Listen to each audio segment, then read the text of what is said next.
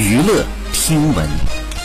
关注娱乐资讯。二月六号，杨迪在参加节目的时候，被现场主持人发现衣服破洞。杨迪透露，这是和时代少年团一起录制团综时，不知被哪位少年扯破的。因为现场没有人承认，杨迪声称要等节目播出后，看看究竟是哪位少年，然后索赔。